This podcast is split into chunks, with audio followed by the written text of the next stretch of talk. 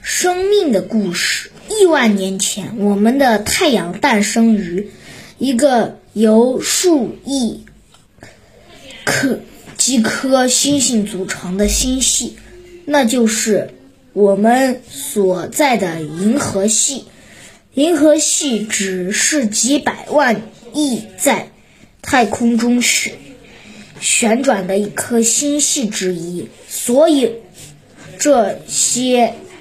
星系组成的宇宙，我们的太阳是银河系，不是银河系中最大的星球，也不是最小的，但是对于我们来说，呃，它是所有星球中最重要的。呃，因为如果我们没了太没有了太阳的光和热，我们的地球就没有。任何生命，我们的地球也诞生于亿万年前，它是太阳系的八大行星家族的一员。我们的地球是离太阳第三远的星球，它不是太阳系中最大的星球，也不是最小的，但对于我们来说是很重要，因为。这是我们生活的地方。我们的地球每隔二十四小时会绕着它周转一周，这就是我们的一天，并且它用三百六十五天或者说是一年的时间围绕地球公围绕太阳公转一周，这就是用来计算时间的方法。数十亿年前，我们的地球还是一个由一呃，有我们的地球还是一个由某种物质组成的火球，被大量烟气笼罩包围。当围绕太阳公转的时候，它在太空赤道飞驰而过的速度，一分钟一百英里，即一小时六十六英里。而关于月球是怎样诞生的，有各种理论。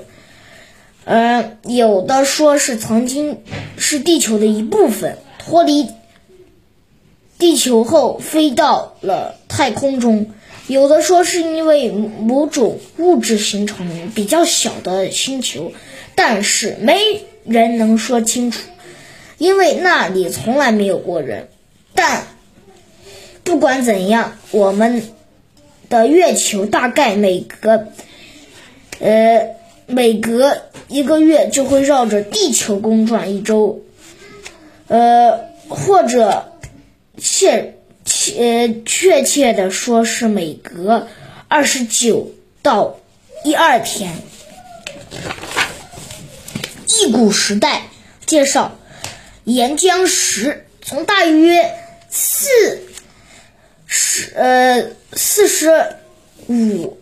一年前到大约四十亿年前，让我们回到我们地球还年幼的时候，那上面根本没有什么生命的地，它地表盖着熔岩，它内心，它中心是白色的基岩石，厚厚的蒸汽云，尘埃和混合。气体遮住了太阳，从外太空传来的陨石经常撞击它。数千万年过去了，渐渐的，表面开始冷却。当它完全冷却后，表面就多了一层硬硬的石头。这些固状称为石头，被称也被称为岩浆石或火成石熔。太古时代。最古老的生命，介绍变质史，从大约四十亿年前到大约二十五亿年前，来自于地心的热量引起了地壳的波动，就这样雄形成了雄伟的高山、低洼和深深的盆地。古老的岩石被挤压、挪动、上下层叠，热量和压力又形成了一种石头。叫做变质石，意思是说形态变了的岩石，浓厚的呃，蒸汽仍在遮挡太阳。这个时期或许已经出现了生命，但还没有相关的介绍。远古时代早期生命介绍沉积岩，从大约二十五亿年前到大约呃大大约五千四百万年前。不知从什么时候开始，云层散开了，大雨就像流水一样顺流而下，呃，落在地球冷却的表面上，填满了雄伟的盆地，冲刷着雄伟的高山，河流和小溪里带着石头顺流而下，并把它们带入了海洋中，最终，这一层层。岩基石形成了沙子、碎石和粘土，就形成了一种岩石，被称为沉积石。这时已经有了生命，正如古生物化石所记录的那样，一些具有微小细胞和化学物质的微生物出现在了地球上。古生物时代。古生物寒武纪时期，从大约五千四百二十万年前到大约四呃呃四千九百万年前，这一场是在水下展开的。故事源于一块在几十年中被发现的古老化石。这一时期存在在着一些古老的海洋植物。和一些被称为无脊椎动物的小型动物组成。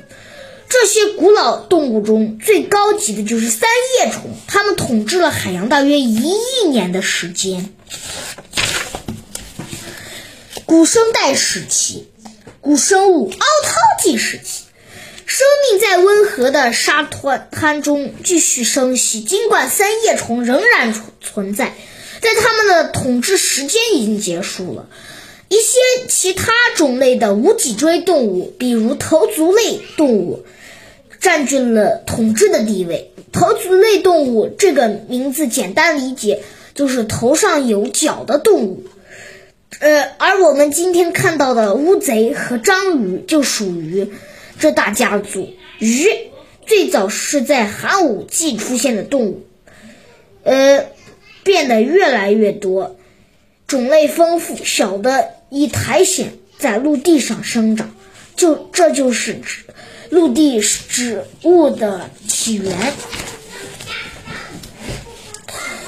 古生代时期，古生物滞留纪时期，这一时期的情景发生了变化，而因为陆地开始渐渐凸起，海洋开始渐渐蒸发，留下大量的岩石。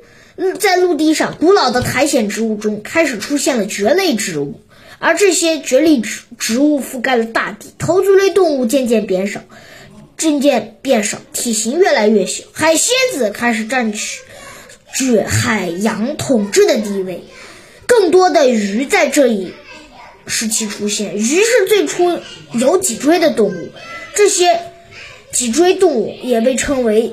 这些有脊椎的动物被称为脊椎动物。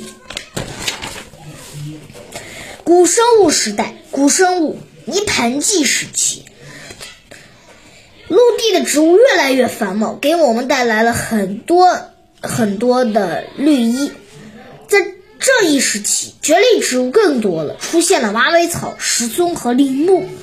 这些植物不仅仅是趴在地面，而且还长了生根。枝干和叶子开始，呃，主动生长。来自于太阳的光热，海洋、湖泊、河流和小溪都中挤满了鱼，大鱼、小鱼，还有中等大的鱼。有一些鱼甚至开始用肺呼吸，并从沙滩爬出来，爬到陆地的小水坑里。于是，在这一阶阶段的晚期，最初的陆地脊椎动物便出现了。古生代时期，古生物石灰纪时期。尽管在这个时阶段还处于冰川时期，但地球上，呃，地球上还有一部分是冰川，但这一时期的气候越来越温温顺，到处都是大片的沼泽林。这个时期被称为植物生长的石灰纪，因为我们今天所看到的大多煤炭都是这些古老的植物变化而来的。两栖类动物、脊椎动物的另一种类在这一阶段中出现了。这种动物在幼年时期。呃，在水下生活，成年阶段就可以到陆地上，就像我们现在看到的青蛙一样。另外，在这一时期出现了昆虫，并且种类越来越丰富。古生物时代，古生物二叠纪时期，从大呃这一时期，山脉和山垄渐渐变高，北美大陆开始变得越来越。干燥，所有生命为了能存活下来，不得不改变。而耐寒强的针叶树，呃，挺生了沼泽树林中，林陆地爬行动物取得了两栖类动物爬行动物在陆地上产下坚硬的蛋，两。呃，而两栖类动物在水中产卵，在这一阶段晚期，地球上爆发了一次大灾难，可能是由火山爆发的引火山爆发引起的。地球上的呃生物开始大量灭绝。中生代时期，三叠纪时期，在这一阶段的晚期，气候变得越来越炎热。溪流顺着河水而下，爬行动物作为呃作为统治的角色。作为爬行动物的家庭中，早期哺乳动物和恐龙在这一场中出现了。恐龙呃可以两只腿成就，而这一阶段的晚期呃。有少量两栖动物归回了水中的生物。中生代时期，侏罗纪时期，在这一阶段的晚期，呃，这一时期气候变得越来越湿润，一些草食性恐龙的体型变得越来越庞大，还有一些长出了鳞甲，能防御肉食性恐龙的攻击。一些爬行动物学会了如何飞行。最初，正义的。哺乳鸟出现了，在这一阶段的晚期出现了小型哺乳动物，但它们只占了地球很很小的一部分。中生代时期，白垩纪时期，山脉渐渐变高，海水淹了陆地，无论是呃在陆地还是在海洋和空中，爬行动物。仍然占据统治的地位。这时，开花植物首次出现在了地球上。中生代时期，白垩纪时期，山脉渐渐呃升高，气候变得越来越寒冷，海渐渐退缩。据说，在白垩纪最后一段日子，一颗直径大约十千米的流星撞击地球。在这一场灾祸中，恐龙，呃，成为了恐龙灭绝，所以我们除了能在自然博物馆中看到恐龙的化石，在地球上再也看不到任何一只恐龙了。新生代时期，古第三纪，古新世和始新世，新的一幕拉开了，气候变得越来越湿润，茂密的植物盖了大部分陆地，少量。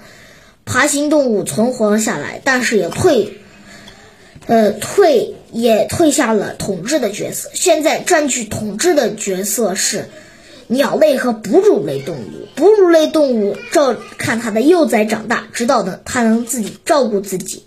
鸟类和哺乳动物是温和动物，而其他动物却是变温动物。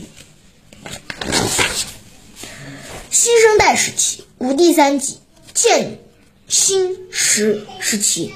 在这一阶段，呃，气候变得凉爽、干燥了一些，正义草冒了上来，而渐渐蔓延。